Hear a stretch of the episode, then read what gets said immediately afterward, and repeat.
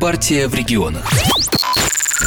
Здравствуйте, с вами программа «Партия в регионах», проект «Справедливая Россия», рассказывающий о жизни наших единомышленников в российской глубинке. Партийные отделения расположены в 85 регионах России. Справедливоросы муниципальных, республиканских и областных дум проводят активную работу с гражданами. Именно об этой работе мы и поговорим в нашей программе «Партия в регионах». С вами я, ее ведущая Ксения Измайлова. Сегодня в выпуске.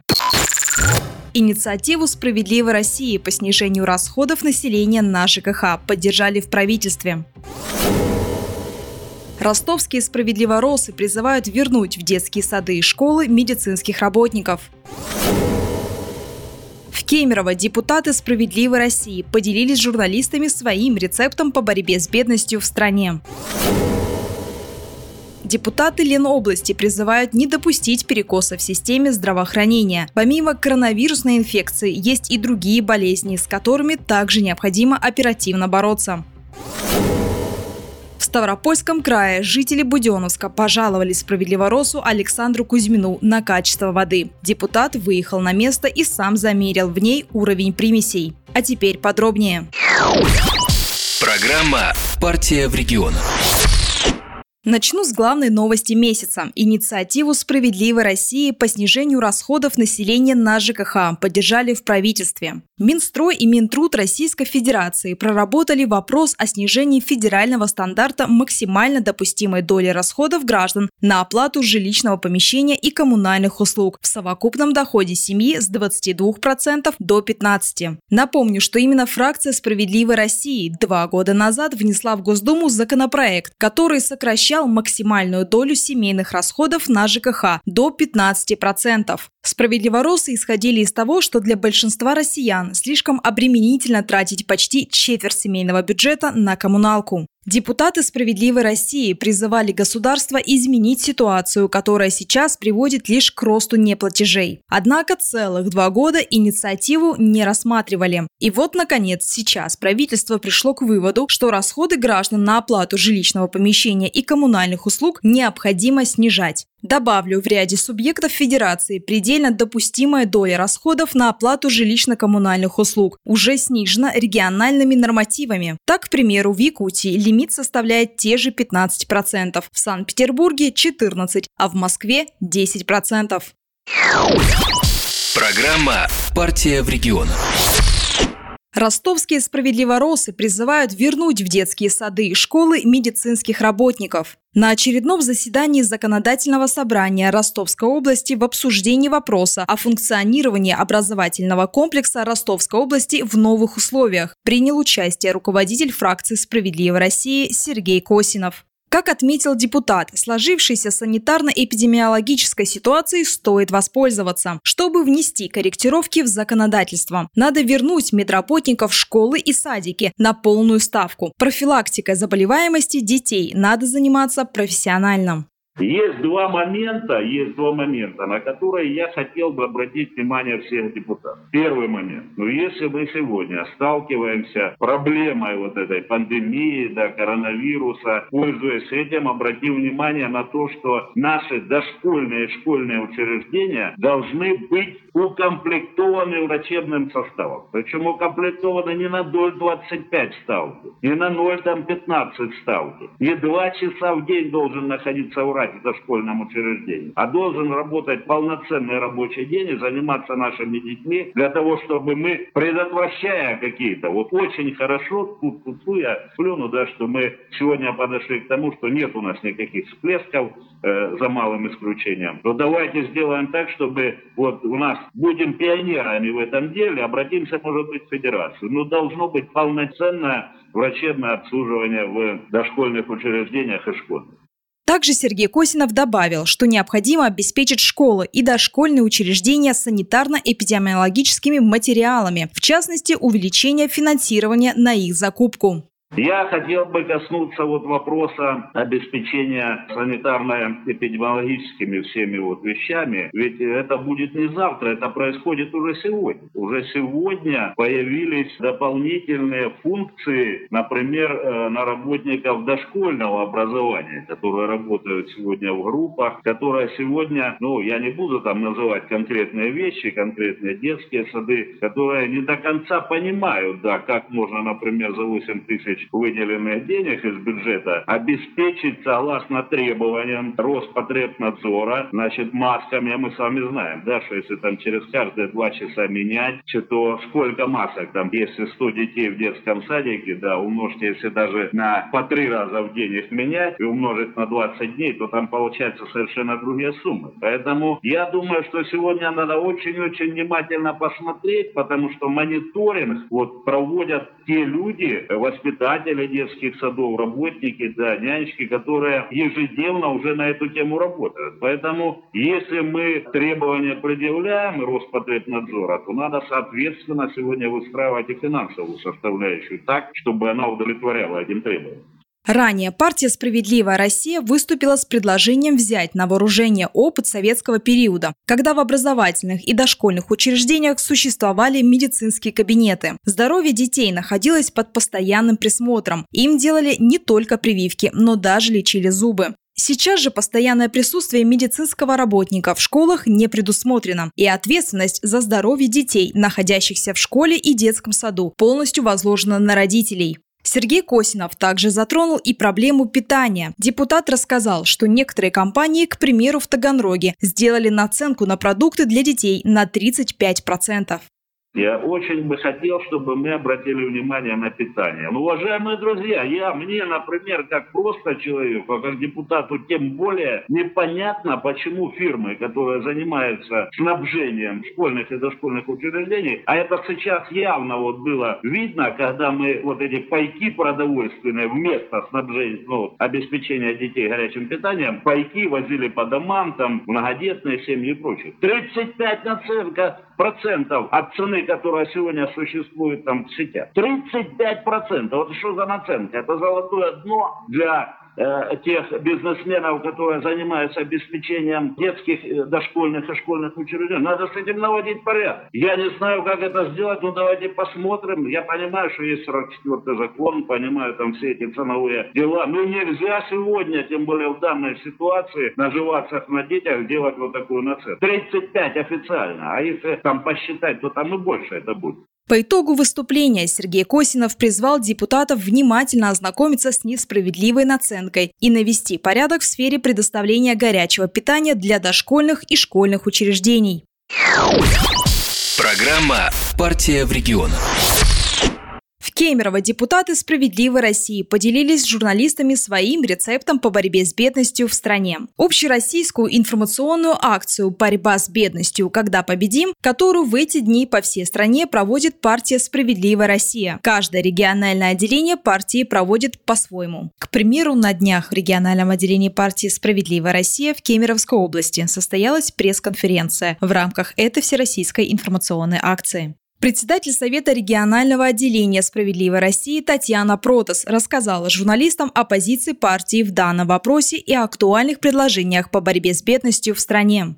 Справедливая Россия видит три главных проблемы. Первое – это несправедливое распределение доходов, когда богатые богатеют, а бедные беднеют. Второе – это низкий минимальный размер оплаты труда, который в итоге влияет на размер прожиточного минимума и размер потребительской корзины. Прожить на такие деньги в современной России практически нереально. Зарплаты не индексируются и не успевают за ростом цен на товары и услуги. Третье – это несправедливая налоговая система и несправедливые неналоговые поборы с граждан. Напомню, что в свое время «Справедливая Россия» говорила о том, что повышение НДС с 18 до 20% в конечном итоге ударит по карманам простых граждан. И как отметила Татьяна Протас, сегодня именно это и происходит. Мы говорили, что поборы на капремонт не дадут эффекта, а только увеличат расходы семей. Или взять ту же мусорную реформу. Депутаты СССР говорили, если отдать сферу сбора и переработки отходов на откуп региональным монополистам, это аукнется резким повышением тарифов. Нас опять не услышали. А теперь во многих регионах тарифы действительно скачут вверх, а люди не понимают, за что с них ежемесячно берут такие деньги. Как отметила Татьяна Продас, в России официально до пандемии было 23 миллиона бедных. 35,2% работающих россиян получают зарплату ниже 20 тысяч рублей и находятся в так называемой зоне риска. Эти люди обречены на жизнь с массой ограничений в питании, одежде, досуге, медицинской помощи и во многом другом. И это вина государства, его неверные действия. Все это действие государства как работодателя. Глядя на политику государства, абсолютно в этом же стиле ведут себя и частные работодатели. От малого бизнеса до олигархов. Россия – единственная страна в мире, где есть работающие бедные. Пандемия только усугубила ситуацию. По прогнозам экспертов, к концу года в России за чертой бедности окажется 30 миллионов человек. Повторюсь, по официальным данным до пандемии было 23 миллиона бедных. Добавлю, что 22 июля партия «Справедливая Россия» официально презентовала главе правительства Михаилу Мишустину экспертный доклад «Борьба с бедностью. Когда победим». В нем фракция показала пути выхода из кризиса, обозначила последовательные задачи по преодолению социального расслоения, увеличению доходов казны и личных доходов граждан. Наша позиция. Мы предложили установить реальные механизмы защиты социальной справедливости, а именно ввести государственный контроль цен на товары первой необходимости, сократить разрыв между богатыми и бедными за счет введения прогрессивной шкалы налогообложения сверх доходов, расширения применения налога на роскошь, освобождения от уплаты НДФЛ граждан, чьи доходы остаются на уровне ниже прожиточного минимума. Заменить нынешний механизм условного расчета минимальной потребительской корзины на расчет по реальным ценам в целях установления справедливого минимального размера оплаты труда, стипендий, пособий и это 31 тысяча 87 рублей ежемесячно. Также мы предлагаем двукратно увеличить прожиточный минимум до 24 тысяч 260 рублей. И, конечно, снизить пенсионный возраст и заморозить пенсионную реформу. Эта реформа уже показала всю свою несостоятельность, выбросив на обочину более 500 тысяч предпенсионеров, которые сейчас не трудоустроены и могут могут рассчитывать только на 4500 рублей в качестве пособия. Татьяна Протас на пресс-конференции озвучила только ряд инициатив, которые предлагает «Справедливая Россия» осуществить правительству Российской Федерации. Добавлю, что более подробно ознакомиться с планом «Справедливой России» по преодолению бедности можно на официальном сайте партии справедливо.ру. Программа «Партия в регионах».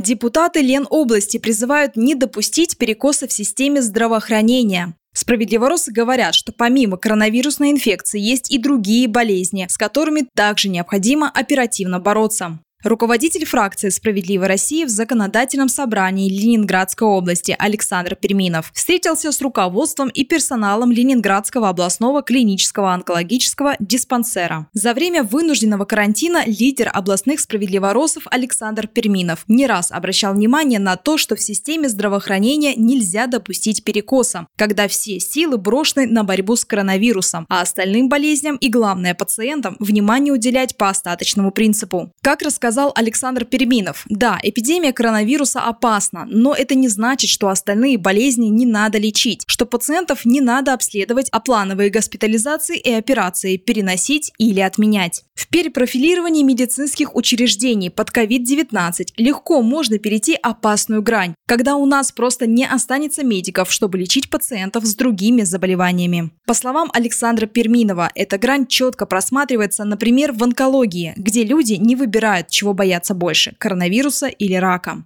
Коронавирус мы в любом случае победим. Это вопрос нескольких месяцев. В онкологии у многих пациентов просто нет этих месяцев. Они могут стоить жизни. Поэтому особенно важно сегодня сохранить работу таких учреждений, как Ленинградский областной клинический онкологический диспансер где до пандемии и после нее каждый день спасают жизни, пояснил депутат. Александр Переминов добавил, что сегодня медицинским учреждениям, которые так или иначе перепрофилированы под работу с коронавирусом, и так уделяется достаточно внимания. Их обеспечивают оборудованием, необходимыми лекарствами, дополнительно поддерживают медперсонал. Но жизни продолжают спасать и в других больницах, поликлиниках и диспансерах, про которые власти на некоторое время забыли. Депутат считает это несправедливым. Программа «Партия в регионах».